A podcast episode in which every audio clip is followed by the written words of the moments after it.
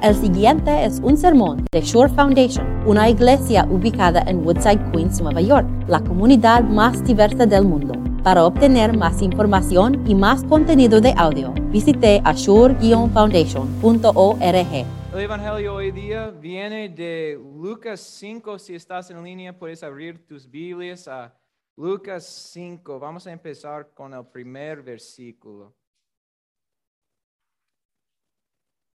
Un día estaba Jesús a orillas del lago de Genezaret y la gente lo apertujaba para escuchar el mensaje de Dios.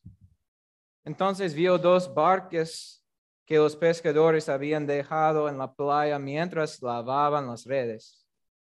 Subió a una de las barcas que pertenecía a Simón y le pidió que la alejara un poco de la orilla. Luego se sentó y enseñaba a la gente desde la barca. Cuando acabó, acabó de hablar, le dijo a Simón, lleva la barca hacia aguas más profundas y echen allí las redes para pescar. Maestro, hemos estado trabajando duro toda la noche y no hemos pescado nada, le contestó Simón pero como tú me lo mandas, echaré las redes. Así lo hicieron. Y recogieron una cantidad tan grande de peces que las redes se les rompían. Entonces llamaron por señas a sus compañeros de la otra barca para que los ayudaran. Ellos se acercaron y llenaron tanto las dos barcas que comenzaron a hundirse. Al ver esto, Simón Pedro cayó de rodillas delante de Jesús y le dijo, apártate de mí, Señor, soy un pecador. Es que él y todos sus compañeros estaban asombrados ante la pesca que habían hecho como también lo estaban Jacob y Juan, hijos de Zebedeo, que eran socios de Simón. No temas, desde ahora serás pescador de hombres, le dijo Jesús a Simón. Así que llevaron las barcas a tierra y dejándolo todo, siguieron a Jesús. Esta es la palabra de Dios. Pueden sentarse.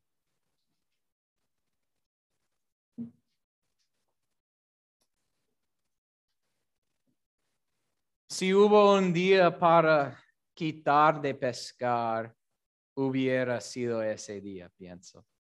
¿Has experimentado esto? ¿Has ido pescando y has pescado todo un día o toda una noche y pescaste ni un pez? Yo sí, yo sí hemos, me ha pasado muchos tiempos, pero una semana fui con la familia de Laura y, fuimos a una cabaña y todas las mañanas, todas las noches, fui pescando con el papá de Laura. Y uh, somos, estábamos fiel y fuimos todos los días y ni pescamos una pez en todo el tiempo que estábamos allá. Y yo recuerdo, al fin de esa semana, yo no quería ni, ni mirar a mi, a mi caña de, de pesca. Y eso es yo, solamente pescando para divertirme. Entonces, yo no quiero saber cómo se sintió Pedro lavando las, las redes después de una noche en tiro de pescar, porque él fue profesional. Él tuvo redes profesionales y dependió toda su familia en su trabajo. Entonces pienso que cuando Jesús le llamó a salir de limpiar sus redes, él estaba listo para salir de esto. Y entró la, la barca y Jesús dio un sermón. No sabemos qué sermón, fue fantástico, imagino. Pero la parte más interesante es, entre, inmediatamente después de ese sermón, le dijo Jesús a Pedro esto. Lleva la barca hacia aguas más profundas y echen allí las redes para pescar.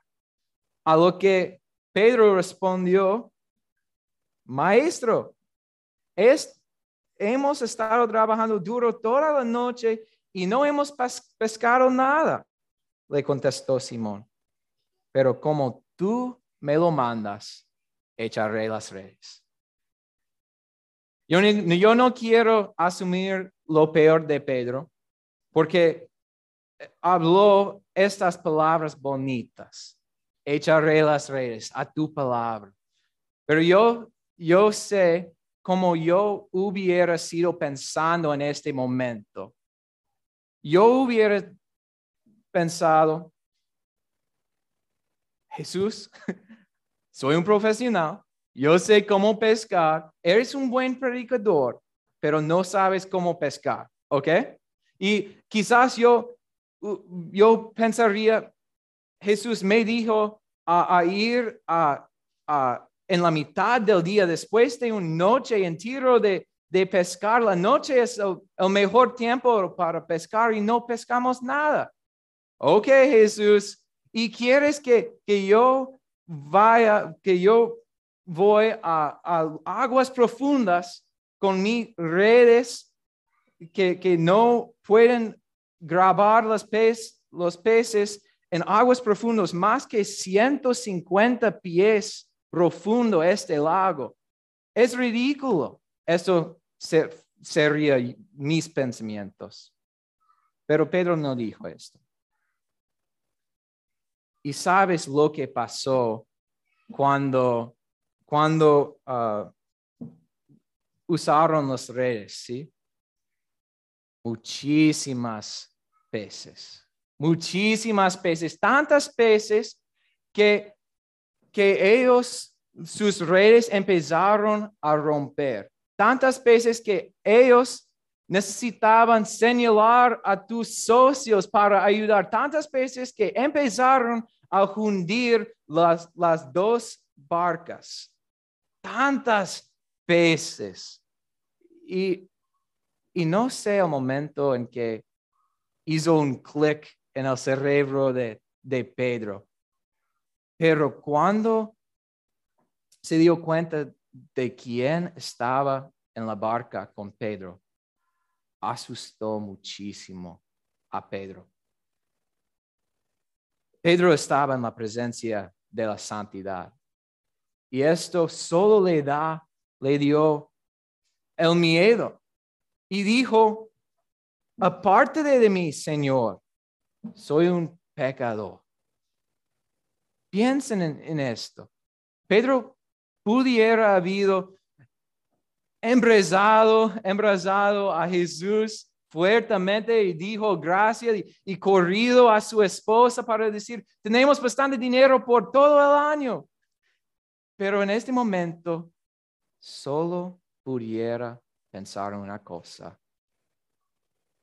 su pecado. ¿Has experimentado este asombro ante nuestro Dios?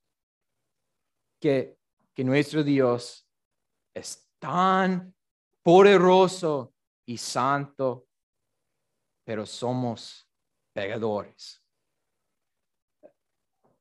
Estaba lateando tu corazón un poco cuando escuchaste de, de un Dios, nuestro Dios que está en nuestra presencia, que, que sabían quién estaba en la playa ese día, dónde estaban los peces, quién controló los peces la noche anterior para que ni un pez entre, las redes esta noche para que el milagro sea listo. ¿Quién controló todos los peces para entrar a las redes, ¿Quién sabía quién estaba allá y cómo hacerles discípulos. Esto es nuestro Dios, tan poderoso. Y es Él quien, contra quien pecamos. Es Él quien, contra quien pecamos. Quizás necesitamos experienciar ese asombro delante de Dios para arrepentir. Pero por favor, cuando, cuando experiencias ese asombro ante Dios, por favor, no le diga al Señor lo que dijo Pedro. Pedro dijo, aparte de mí, Señor. No le diga al Señor esta cosa. Dije que, que quizás necesitamos experienciar este asombro de, de Dios, pero quizás algunos de ustedes, eso es la sola cosa en que pueden pensar. Tus pecados, tu inmunidad.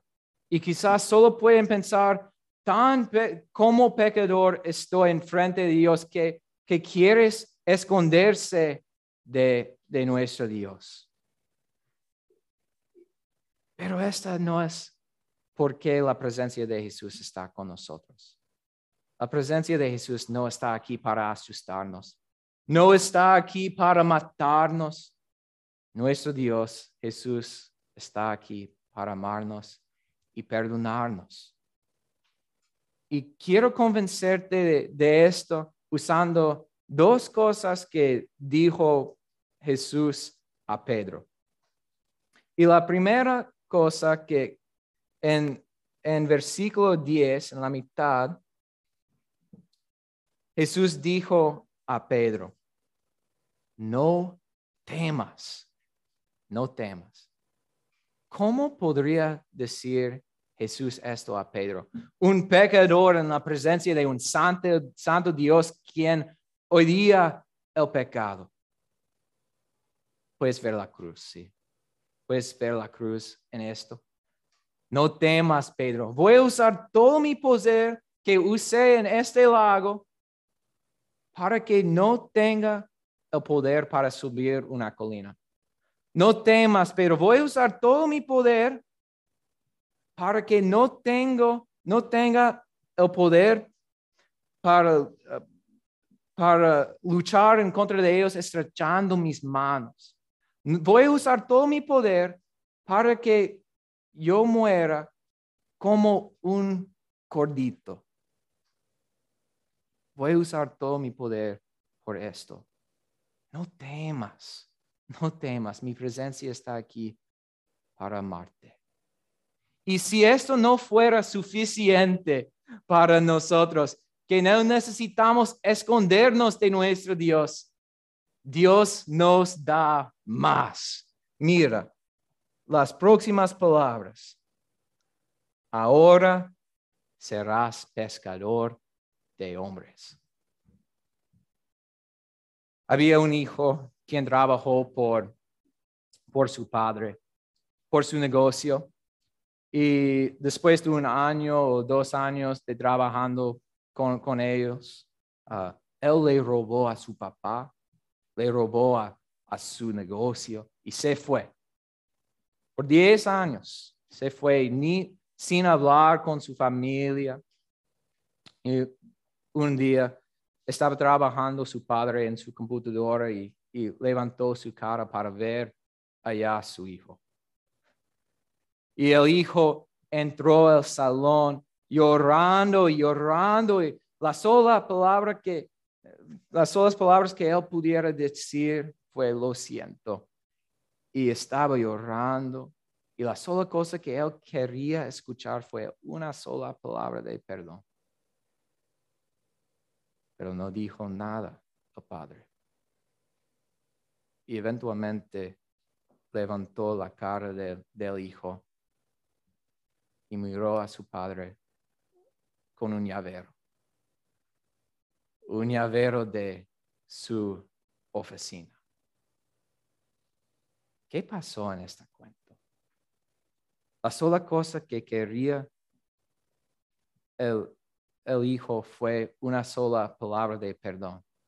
Pero lo que recibió fue muchísimo más.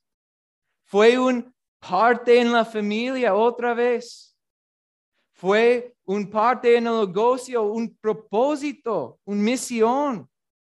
Esto. ahora serás pescador de hombres. Nuestro Dios nos ha perdonado, pero aún más nos ha dado el trabajo, un parte en su, familia para representarse. ¿Qué, qué honor tenemos que podemos trabajar por nuestro Dios. Nuestro Dios no nos oía, nos ama y nos perdona. Qué gran honor. Pero también, qué gran tarea, ¿sí? Para ser pescador de hombres.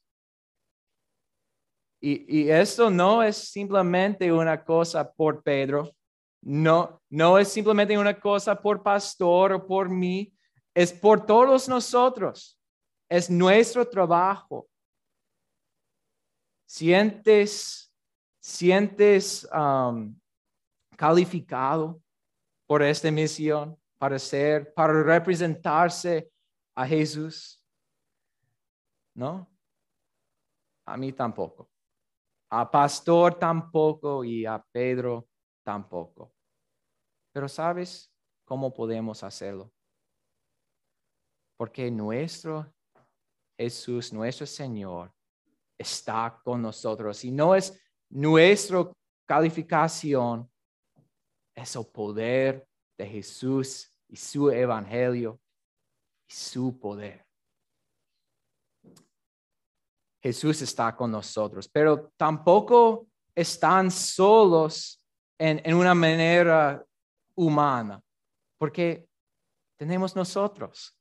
Eso es una de las razones que tenemos una, una iglesia, para que podamos pescar juntos.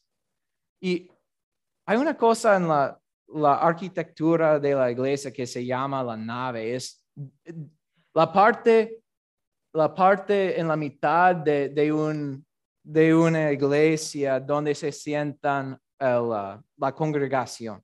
Entonces, en una manera podemos decir que estamos en la nave. Y pienso que eso es una imagen muy bonita.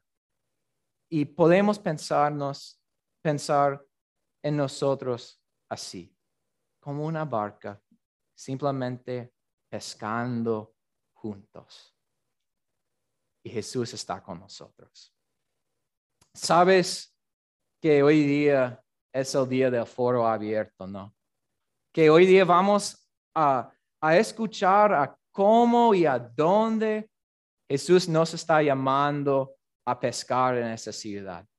Y es posible que cuando estamos escuchando a lo que está diciendo el Señor, podemos ponernos un poco escépticos, como, ay, todavía hay problemas con el COVID. Es como una noche larga sin pescar una pez. O quizás hemos oído que el pastor tiene una mara y es como las aguas profundas. Pero ¿sabes por qué no necesitamos ponernos escépticos? Si ustedes saben. Jesús está en esta nave.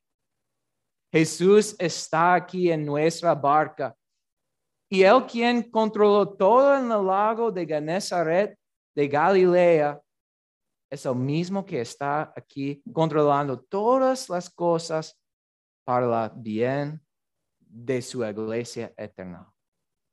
¿Qué debemos temer? Nada.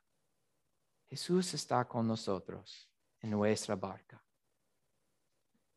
Pero como tú nos lo mandas, echaremos las redes. Amén.